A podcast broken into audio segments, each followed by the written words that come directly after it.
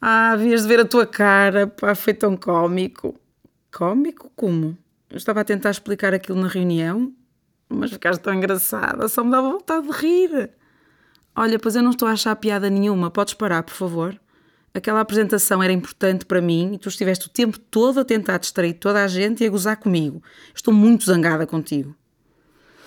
Pois bem, acho que hoje é tempo de falarmos sobre a raiva. O meu nome é Susana Almeida, sou psicóloga clínica e psicoterapeuta e este é o Mudança Podcast.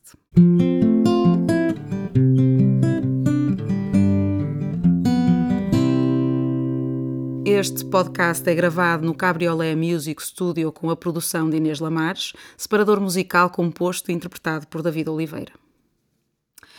Bem-vindos a mais um episódio do nosso podcast. Este é o nosso episódio número 11. Hoje vamos falar de mais uma emoção básica. Eh, começamos no último podcast a falar destas emoções, falamos sobre a tristeza, percebemos que é uma emoção que nem sempre será fácil de expressar e de deixar expressar, e hoje vamos então falar da raiva. Talvez também não seja muito fácil lidar com esta emoção, não sei o que é que vos parece. Para já e para começar, o próprio nome desta emoção pode parecer algo forte, talvez agressivo para algumas pessoas. Uh, e para, uh, para os que possam ter mais dificuldade com a própria palavra, uh, e mesmo para que possamos falar desta emoção abarcando os sentimentos mais comuns, vou situar a raiva num espectro ou num contínuo de sentimentos que podem ser mais ou menos intensos, aliás, da mesma forma que acontece com todos os outros sentimentos que vamos, que vamos falando. Em relação à raiva, então, a forma talvez mais corrente desta emoção no nosso dia a dia e na nossa linguagem é o sentirmos ou estarmos zangados, não é? E o substantivo zanga, de facto, não, não, não é tão utilizado para designar a emoção em si, mas este sentir, estarmos zangados ou sentirmos zangados, uh, eventualmente reduz até um pouco a carga da palavra raiva ou mesmo ira, uh, que podem traduzir formas uh, mais intensas deste sentirmos zangados. Embora eu possa também dizer estar muito zangada, por exemplo. Também estamos a falar da emoção de raiva quando nos dizemos irritados, indignados. Eu diria que aqui talvez haja uma mistura da emoção de raiva com a surpresa, talvez. Ah, ou mesmo quando nos encontramos incomodados ou agastados. Portanto, estas expressões, umas são mais correntes, outras menos, poderão revelar uh, raiva, uh, mas numa, numa forma menos intensa. Outras expressões poderão, pelo contrário, revelar formas claramente mais intensas de raiva. Por exemplo, se eu digo que estou furiosa ou furibunda, exasperada ou colérica, irada, estes termos talvez não tão utilizados correntemente, e aí uh, percebe-se claramente que eu não estou apenas zangada, estou até fora de mim, enfim, é uma expressão que às vezes utilizamos nestes, uh, associada a este tipo de, de, sentimentos. E vejam mesmo a correspondente a expressão verbal, não é? A forma uh, que, eu, que eu tenho para um, mostrar que estou zangada, e não é só uh, o termo que utilizo, mas esta intensidade uh, verbal, e que será muito diferente de outro tipo de emoções, como a tristeza, não é? Que não saem desta mesma forma. Algumas destas expressões poderão, por certo, eh, misturar-se então com outros sentimentos eh, e também terem um significado particular para uma determinada pessoa ou para um determinado grupo, por exemplo, dentro da nossa família. Há um destes termos que nós utilizamos mais correntemente ou que tem um significado especial. Eh, ou de cultura para cultura, mas serão todos eles dentro deste tal espectro da raiva. Mas então, o que é isto da raiva e quando é que aparece? Ah, esta é uma emoção que surge quando alguma situação ou pessoa ah, desrespeita ou viola algo importante para nós, seja o nosso espaço pessoal ou qualquer outra coisa que nos é querida ou sobre a qual temos interesse, desejo ou que temos uma expectativa. E isto também se pode aplicar eh, a outras pessoas que nos são significativas, aos nossos pertences ou a qualquer coisa que nós fazemos eh, ou damos valor.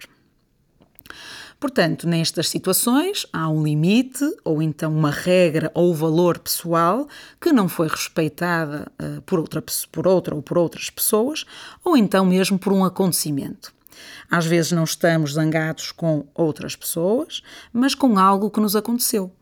Por exemplo, eh, se ficamos com uma doença grave, isso pode levar, por exemplo, a um sentimento de revolta, que também está dentro deste espectro da raiva, eh, e não especificamente contra uma pessoa eh, em particular.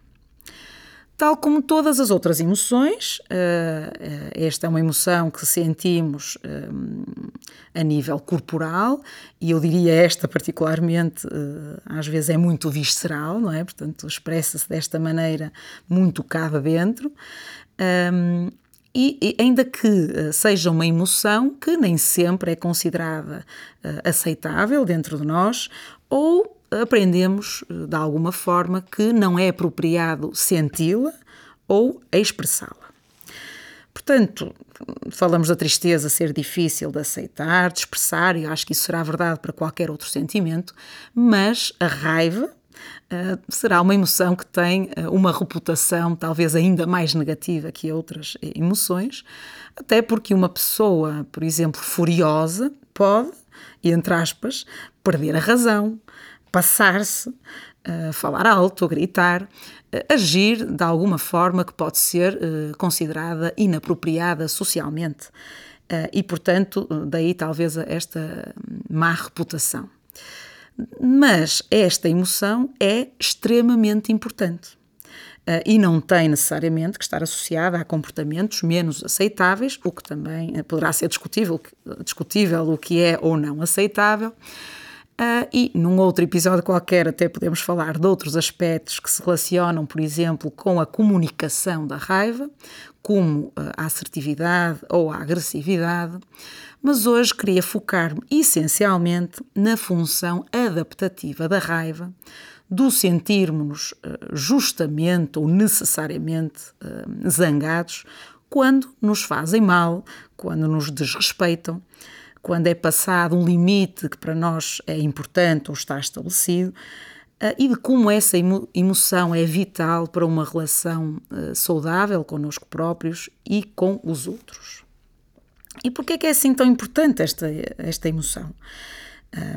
A raiva ajuda-nos, de facto, a identificar o que realmente é importante para nós, a assinalar isso perante nós próprios e perante o outro e a estabelecer ou a restabelecer uh, esses nossos limites, ativando-nos, quando necessário, o nosso sentido uh, de proteção e de afirmação pessoal. Portanto, ajuda-nos a assinalar que fomos desrespeitados, ajuda-nos a afirmar o nosso direito de sermos respeitados ou tratados dignamente ou de acordo com os nossos próprios valores, das nossas opiniões serem ouvidas e de alguma forma colocarmos no lugar quem passe os limites uh, desse respeito. É isso que nos leva então a, a conseguir dizer e a dizer não, ou chega, ou para de fazer isso, como estava no exemplo do, do início, ou isso não é admissível para mim, ou estás a ofender-me, estás a maltratar-me, ou simplesmente eu não quero isso para mim. Isso não me agrada, não gosto ou não faz sentido uh, para mim. Não conhecermos, não usarmos ou não respeitarmos esta emoção dentro de nós pode ter consequências muito negativas para a nossa vida e pode fazer com que eh, permitamos que os outros nos façam coisas que não estão bem para nós e isso levar também ou conduzir a um desrespeito conosco mesmos. Sabemos, no entanto, que, pela nossa história ou pela forma como aprendemos a lidar com esta emoção, que ela pode ter deixado de estar acessível, parecendo até que não a temos cá dentro. Algumas pessoas às vezes dizem que não têm raiva, não sentem raiva, mas eventualmente é mais isto que terá acontecido. A raiva já não está acessível ou facilmente acessível pode ser vista ou passar a ser vista como algo que nós não queremos ter ou sentir, portanto, a dita visão negativa desta emoção, e portanto é algo que nós tudo fazemos para eliminar ou pôr de lado ou pôr de parte, ou então passar a ser uma emoção sistematicamente eh, encoberta por outras emoções, que porventura consideramos mais aceitáveis. E assim o caráter adaptativo desta emoção, de alguma forma, desaparecer. Um exemplo disto é, é alguém eh, nos desrespeitar e sentirmos, em vez de raiva, tristeza, ou manifestarmos tristeza em vez de raiva. O que dificilmente nos ajudará, por exemplo, a defendermos na situação em causa eh, e dizermos, por exemplo, não quero, não quero isso para mim, ou não podes fazer isso comigo. É? Portanto, se sentirmos tristeza e não raiva, uh, será difícil uh, usarmos o valor adaptativo desta emoção. Falando de um sentimento poder encobrir outro, claro que também o contrário pode acontecer, não é? Que é a pessoa mostrar raiva quando afinal o que está a sentir é tristeza, não é? Às vezes acontece uh, e nos homens, por exemplo, o, o, mostrar raiva pode ser considerado mais aceitável ou mais fácil do que mostrar a tristeza, não é? Portanto, tudo isto, todas essas possibilidades são um, possíveis, passa a redundância. Mas isso tudo ficará para outro episódio. Hoje o que queríamos mesmo era trazer esta, uh, este sentimento de raiva, Uh, e portanto foi mais um episódio, espero que tenham gostado. Uh, se gostou, não se esqueça de pôr o tal like, subscrever e partilhar uh, se entender que, que, que, lhe faz sentido. E pode sempre seguir-nos nas nossas redes sociais, no Facebook, no Instagram. Eu tenho esquecido, mas também estamos no LinkedIn e, claro, nas plataformas de podcast Podbean, SoundCloud e Spotify. E nesta altura poderá ou não já saber também que a mudança é esta equipa de psicólogos especializados e apaixonados, diria eu, pela psicoterapia e que, para além dos nossos serviços clínicos, através deste podcast, nós queremos também participar e contribuir para a sua literacia psicológica e emocional.